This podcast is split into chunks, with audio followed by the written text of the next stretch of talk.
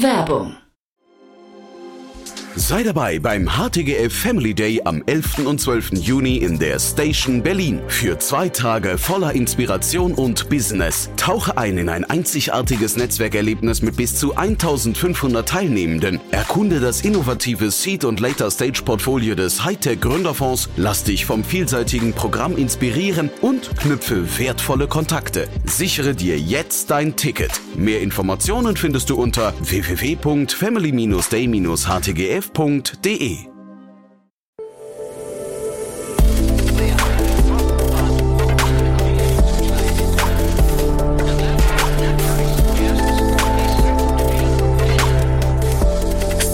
Insider Daily. Interview. Herzlich willkommen zu Startup Insider Daily. Mein Name ist Jan Thomas und heute geht's mal wieder um den Robotikmarkt. Echt ein spannendes Thema. Ich spreche heute mit Mladen Milicevic. Er ist Co-Gründer und CEO von Unchained Robotics. Er war vor ungefähr anderthalb Jahren schon mal hier zu Gast. Damals war der Anlass die erste Finanzierungsrunde für das Unternehmen. Heute gibt's den Nachschlag. Eine weitere Runde wurde verkündet in Höhe von 5,5 Millionen Euro. Ein spannendes Thema, muss ich sagen. Mladen wird es auch gleich nochmal detailliert erklären, warum Robotern die Zukunft gehört und das Ganze nicht gegen den Menschen, sondern quasi in Koexistenz mit dem Menschen, also als Support für den Menschen. Äh, Stichwort Fachkräftemangel. Da gibt's viel Bedarf, viel Fantasie und natürlich eben auch dementsprechend viel Rückenwind. Jetzt alles weitere mit Mladen Milicevic, Co-Gründer und CEO von Unchained Robotics. Startup Insider Daily. Interview. Cool, ja, ich freue mich zum zweiten Mal hier im Laden Milicevic, äh, Co-Gründer und CEO von Unchained Robotics. Hallo Laden.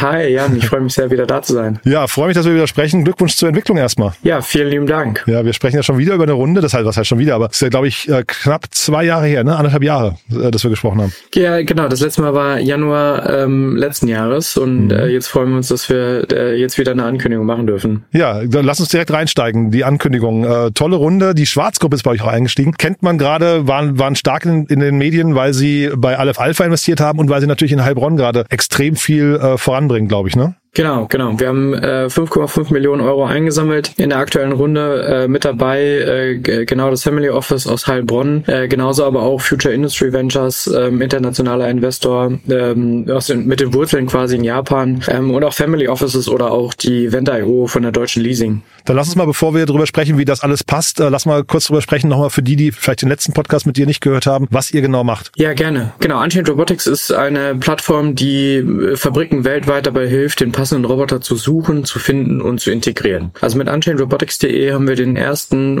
Marktplatz weltweit gebaut, der Roboter mit Preisen und technischen Details veröffentlicht und, und einfach auffindbar macht. Also in der Vergangenheit war das einfach immer noch äh, eine richtige Raketenwissenschaft, überhaupt zu finden, welchen Roboter kann ich denn wo einsetzen bei mir in der Fabrik. Und das ist das Suchen und das Finden. Und was wir jetzt auch äh, mit veröffentlicht haben, ist der Malocha-Bot. Das ist quasi unser modulares System, um auch Roboter möglichst schnell, effizient und einfach in die Fabriken reinzubringen. Und das heißt, wir helfen eigentlich Unternehmen, die produzieren, ähm, ihre Produkte zu verpacken, die auf die Palette zu bringen und die dann auch dann letztlich äh, zu versenden. Das machen wir in der Logistik, das machen wir in der äh, Möbelindustrie, machen wir jetzt auch so langsam in der Metallindustrie. Und du hast ihn mal Lochabot genannt. Das finde ich einen total, total sympathischen Namen. Wie seid ihr auf den Namen gekommen?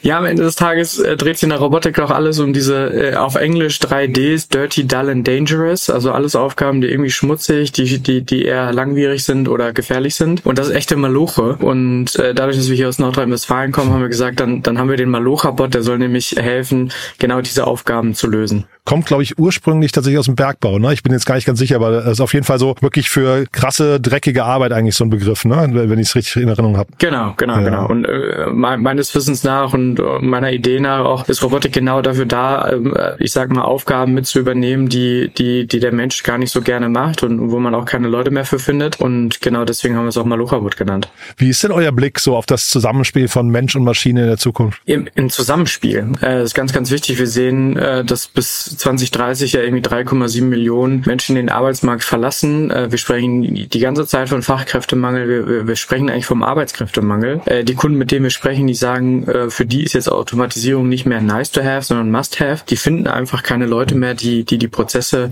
bearbeiten wollen in den Fabriken.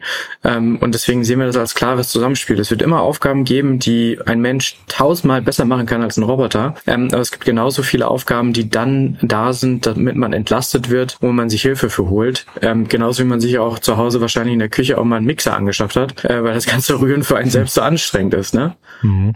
Das ist eigentlich ein schöner Vergleich, finde ich. Ja. Und hast du das Gefühl, dass eure Kunden, die kommen wahrscheinlich größtenteils irgendwie schon aus diesen Anwendungsbereichen, ne? aber verstehen die das genau, da haben die den gleichen Blick wie ihr? Ja, absolut. Also wir, wir sprechen ganz, ganz viel mit äh, Kunden, die einfach sagen, ähm, vor Corona hatten sie vielleicht auch noch einen guten Arbeitsstand und dann gab es auch diese Delle, die sie durchgegangen sind und sie finden auch einfach gerade niemanden mehr, äh, der jetzt diese Aufgaben übernehmen will, weil es auch so ein Shift gab, meiner Meinung nach, in den Köpfen der Leute, äh, so gesagt hat, da, da gibt es auch Arbeit da draußen, die ist für mich als Person einfacher und besser. Ähm, da muss es andere Lösungen für geben und diese Lösung bieten wir. Mhm. AI, ne? Vielleicht müssen wir da kurz rüberschwenken. Wie, wie passt AI in den ganzen Kontext rein? Also Schwarzgruppe sieht man jetzt gerade, haben Appetit auf AI, haben auch Appetit auf euch. Das, die sehen wahrscheinlich irgendeine Brücke, ne? Ja, absolut. Also wir haben jetzt mit den Large Language Models gesehen, was so alles mit AI möglich ist und ähm, in der Industrie und auch außerhalb in der Forschung wird sehr viel diskutiert. Die Robotik ist wahrscheinlich der nächste Ort, wo dann äh, nächster Boom passieren wird. Ähm, und in all unseren Anwendungen, die wir umsetzen in dem Malucha-Bot, ähm, haben wir einzelne kleine AI-Anwendungen drin, um ähm, diesen Malocha-Bot auch so einfach nutzbar wie möglich zu machen. Also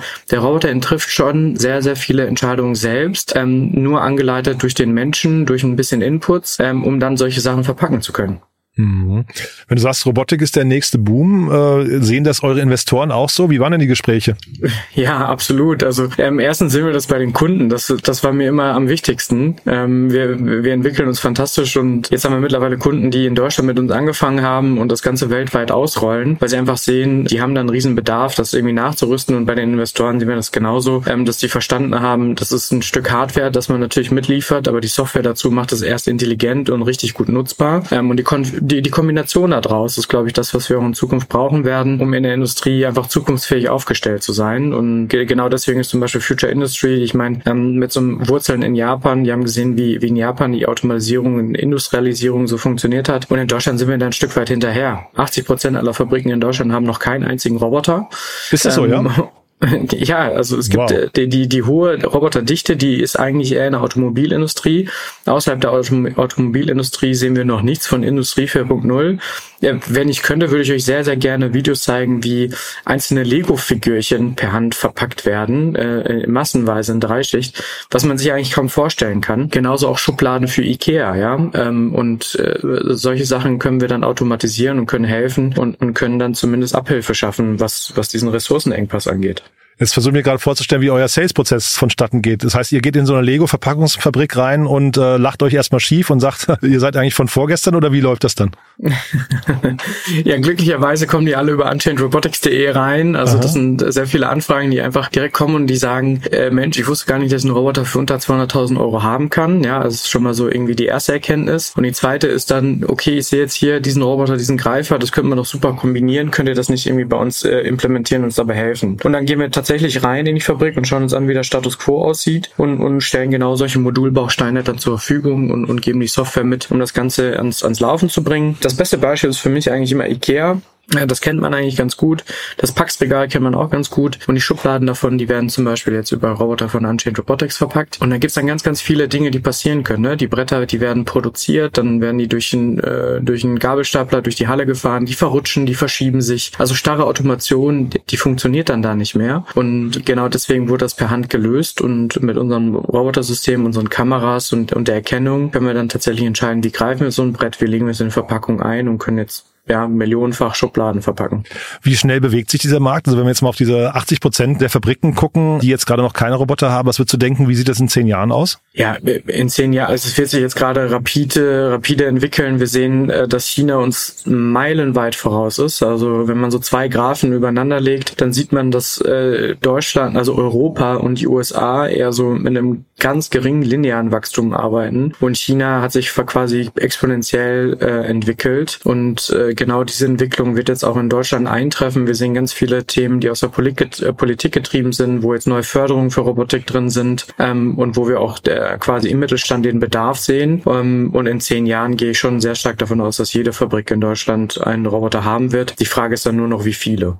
Jetzt baut ihr diese Marktzugänge auf und zeitgleich, wir haben ja immer diese CapEx-OPEX-Thematik. Ne? Mhm. Wie guckt ihr da drauf? Ist das nicht eigentlich ein viel größerer Markt für euch nochmal, wenn ihr irgendwann hingeht und sagt, wir bieten hier, du hast gerade gesagt, für unter 200.000 Euro, äh, das ist ja dann, ist zwar günstig, aber trotzdem noch eine Investition. Wäre nicht äh, Robotic as a Service eigentlich das Ding, um das es geht? Ja, genau. Und da muss man sich auch immer den, den Kunden anschauen und wie tickt der Kunde und wie funktioniert er heute. Und ähm, deswegen sind wir auch die, die Kooperation mit der Vent.io eingegangen. Das ist ähm, eine Tochter der deutschen Leasing. Ähm, und was wir gemacht haben, ist den Maloch-Robot das erste Mal weltweit auch so modular und konfigurierbar zu machen, dass der mit einem Restwert finanziert werden kann. Ähm, bisher wird Robotik und Automatisierung mit einem Restwert von 0 Euro finanziert. Ähm, heute wird es einen Restwert haben und damit wird es sehr viel günstiger zu finanzieren und, und sehr mhm. viel einfacher, ähnlich wie bei einem Auto. Ähm, und das eröffnet uns natürlich neue Möglichkeiten. Du kannst es as a Service machen, du kannst es im klassischen Leasingvertrag machen oder der Kunde, der das gerne aufs Balance Sheet nimmt und irgendwie abbezahlen kann, der, der, der kauft den dann. Aber so sind wir sehr, sehr breit aufgestellt. Was ist für euer Geschäftsmodell das Beste? Das, das Leasing ist natürlich das Beste am Ende des Tages, mhm. weil wir sehen, dass der, dass der Kunde den Bedarf kennt, der, er, er versteht, wie so ein Leasingvertrag funktioniert. Bei einem as Service sind sehr, sehr viele Kunden sehr skeptisch, das muss man sagen. Ähm, da gibt es erste, die, die sowas schon, schon mitmachen, aber die breite Masse, die versteht einfach ein Leasing einfach schon aus dem allgemeinen anderen Umfeld, wie sie Maschinen bisher gekauft haben.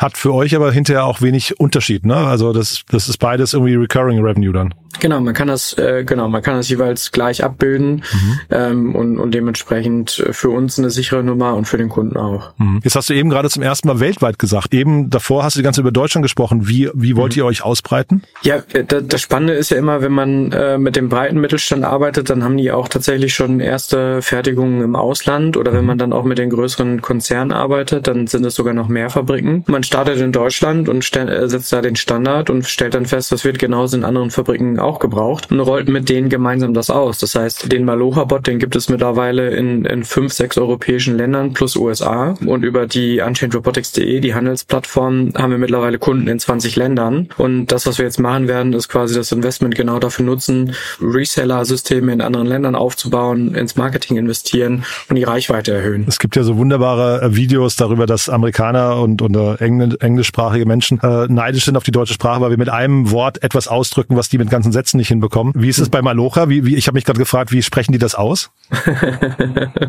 ja, natürlich. Das ist ein Produkt äh, gebrandet für den für den lokalen Markt, ja, aber ne?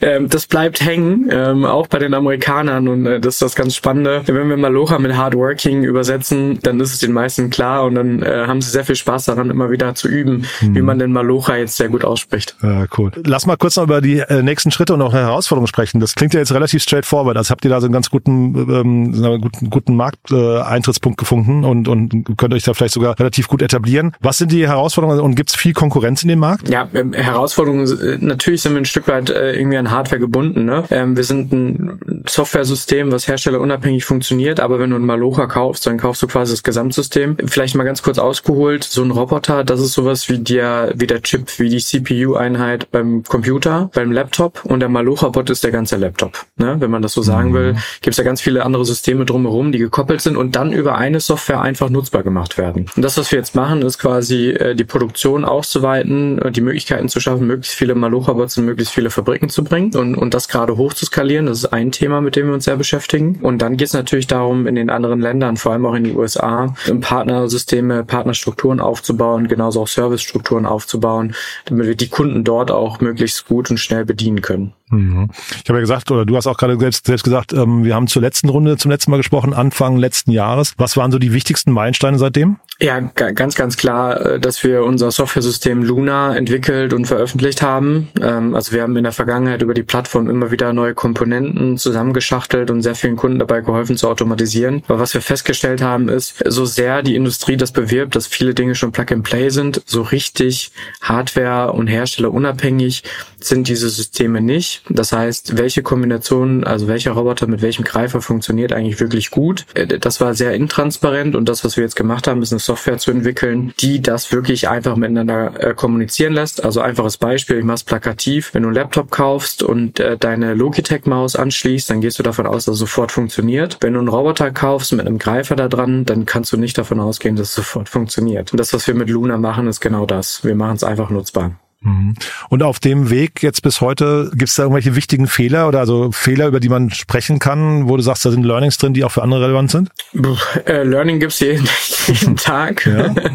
ähm, also lass ich nicht bremsen, ne? Ja. Äh, ja, genau. Also aber, am Ende des Tages, äh, glaube ich, ähm, mit eins der größten Learnings bleibt ähm, irgendwie vom Schreibtisch aufstehen und in die Fabrik rein und gucken, wie die Menschen ticken, wie die arbeiten, wie die funktionieren und, und immer wieder festzustellen, in unserer Welt alles Industrie 4.0 und KI und keine Ahnung, wie äh, formuliert wird. Aber wenn du dann in so eine Halle reingehst und mit Leuten sprechen musst, die das Tag für Tag anwenden, dann siehst du, dass sie ganz, ganz weit weg technologisch sind und dass das Ganze so einfach runtergebrochen werden muss, dass es für die auch machbar ist. Und ähm, da, da mussten wir auf jeden Fall auf dem Prozess sehr, sehr viel lernen, immer wieder neue Dinge festzustellen da vor Ort. Das heißt, du bist ein raus aus dem Elfenbeinturm, raus aus der Theorie, rein in die Praxis. Ja, absolut. Ich, ich finde, dass vor allem in der Robotik oder Deep Tech-Themen, da wird sehr, sehr viel in Forschungslaboren gemacht, da wird sehr viel technologisch drauf geguckt, was ist eigentlich alles machbar. Und wenn man eigentlich vor Ort ist, dann stellt man ganz, ganz andere Dinge fest. Und ich glaube, ähm, das, das wollten wir von Anfang an machen. Und das war auf jeden Fall ein Learning, was uns sehr geholfen hat, immer wieder vor Ort mit dem Anwender in der Halle zu stehen. Aber klingt jetzt nicht nach großen Fehlernamen, die ihr hattet, ne? Tatsächlich nicht. Bisher haben wir äh, wirklich Glück gehabt und der Malucha-Bot hat uns ehrlicherweise wirklich überrascht. Ähm, wie wir den im Sommer veröffentlicht haben. Also ich meine, wir sind erst im Juni auf der Automatika, auf der größten Robotermesse Europas rausgegangen. Ähm, dass er jetzt schon weltweit ausgerollt wird, das ist schon für uns ein riesen, riesen Erfolg. Und ähm, da haben wir jetzt wirklich, da sind wir sehr dankbar für. Super. Du, mit meinen Fragen sind wir durch. Haben wir was Wichtiges vergessen? Nee, alles super. Ich glaube, äh, ganz wichtig, ähm, in, mit neu dabei, mit Future Industry und Vent.io, glaube ich, ganz, ganz spannende Use Cases, genauso wie mit Techlas und dass dann ähm, die Schwarzgruppe uns schon beim letzten Mal tatsächlich unterstützt hat. Ach, die waren beim letzten Mal schon dabei? Ach so, das Die waren beim letzten gesehen. Mal dabei und jetzt auch nochmal quasi nachgelegt haben, mhm. ist für uns auf jeden Fall ein sehr, sehr wichtiges Zeichen. Wie erklärst du denn eigentlich, ich meine, also du weißt jetzt nicht, wie viele Insights du hast oder teilen möchtest, aber wie erklärst du denn eigentlich diesen Appetit, diesen plötzlichen von der Schwarzgruppe auf Startups in so, in so einem Umfeld? Ich bin da sehr ehrlich. Ich glaube, die machen das strategisch schon echt lange sehr viel unter dem Radar. Also wenn man sich anschaut, Born to Grow oder Zukunft vor Heilbronn, die investieren seit über 15 oder 20 Jahren in Deep Tech Themen ähm, und haben den Markt weiter beobachtet und geschaut, wie sich das alles weiterentwickelt ähm, und sind da ganz, ganz, ganz, ganz strategisch dran, den Standort Heilbronn aufzubauen und lang langfristig nachhaltig zu etablieren. Das ist schon wahnsinnig beeindruckend, was die da machen. Also ich kann es jedem empfehlen, da mal hinzufahren, weil es echt verrückt ist, was da so passiert. cool. Du dann letzte Frage, wer darf sich melden bei euch oder soll sich melden? Ähm, gerne alle Personen im, im Tech-Umfeld, die sowohl Front- und Backend-Entwicklung können oder sehr, sehr gerne an Hardware arbeiten und programmieren, ja, um, um die Roboter noch, noch einfacher bedienbar zu machen. Ähm, oder jeder, äh, der irgendwo in der Fabrik arbeitet und sieht, dass man Prozesse automatisieren kann. Super. Du, da hat's mir großen Spaß gemacht, wie beim letzten Mal und ich freue mich aufs nächste Mal. Vielen lieben Dank. Bis dahin, Bis alles Gute, ne? Ciao. Ebenfalls, ciao. Startup Insider Daily, der tägliche Nachrichtenpodcast der deutschen Startup-Szene. Ja, das war Mladen Milicevic, der Co-Gründer und CEO von Unchained Robotics. Und ich fand es war richtig cool, muss ich sagen. Ne? War, war ein spannender Einblick in einen Markt, der wahrscheinlich wirklich demnächst abhebt. Da hat Mladen gerade die richtigen Parameter rübergerufen, nämlich äh, Fachkräftemangel und zeitgleich natürlich dieses Thema ja Undigitalisierung oder Unrobotisierung der Fabriken in Deutschland. War mir nicht klar, dass es so krass ist. Äh, dementsprechend wahrscheinlich ein Supermarkt für ein Unternehmen wie Unchained Robotics. Schaut euch das mal an, ist wirklich spannend und ich habe das Ganze nochmal als Hinweis genommen, mir Heilbronn nochmal etwas genauer anzugucken. Ist natürlich ein Ort, wo gerade viel passiert. Äh, werden wir sicherlich demnächst noch öfters von hören. Ja, das war's von meiner Seite aus. Wenn es euch gefallen hat, natürlich wie immer die Bitte gerne weiterempfehlen an Menschen, die hier mal reinhören sollten, die sich vielleicht entweder für Robotics interessieren, ihr habt ja gerade gehört, entweder die im Lager arbeiten oder vielleicht auch in der HR-Abteilung von Mittelständlern und Probleme haben, Lagerarbeiter zu finden. Vielleicht in dem Fall einfach mal darauf hinweisen auf diesen Podcast oder ansonsten natürlich auch, falls ihr Menschen kennt, die vielleicht bei Unchained Robotics arbeiten möchten. In all diesen Fällen gerne weiterempfehlen. Dafür wie immer vielen Dank an euch. Ansonsten euch einen tollen Tag und wir hören uns vielleicht nachher nochmal wieder und falls nicht nachher, hoffentlich spätestens morgen. Bis dahin alles Gute. Ciao, ciao.